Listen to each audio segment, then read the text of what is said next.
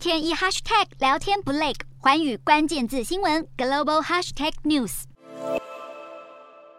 两栖攻击舰吉尔沙吉号在五号缓缓驶入芬兰的赫尔辛基港口，两栖登陆舰阿灵顿号则现身瑞典斯德哥尔摩，而冈斯顿霍尔号也前往爱沙尼亚待命。这些隶属美国海军的大型军舰停靠在波罗的海港口，像是在呼应美国参院投票支持芬兰、瑞典加入北约，要彰显美方的区域安全承诺。美国海军与陆战队计划从八号到十九号在波罗的海北部跟芬兰海空军展开大型联合军演。有分析指出，芬兰在战时能有二十八万人战力和将近一百万后备军人，与全欧洲实力最坚强的炮兵队之一。瑞典则掌握先进战机和柴电潜舰，再加上地理优势，让芬兰、瑞典的加入能够有效强化北约的硬实力。不过，也有专家认为，美国当前最该关心的不是北约扩张，而是中国威胁。分析认为，欧洲安全应该交由欧洲人承担，因此芬兰、瑞典加入北约，正是美国减少在欧洲驻军的好机会，能让美方的战略重心转到印太地区，专心应对中国。但也并非所有人都认同这样的看法。美国对北约军队的强化如何影响印太布局，还有待观察。至于芬兰、瑞典要真正加入北约，得要所有三十个成员国的国会批准，在程序上可能还需要等待一年时间。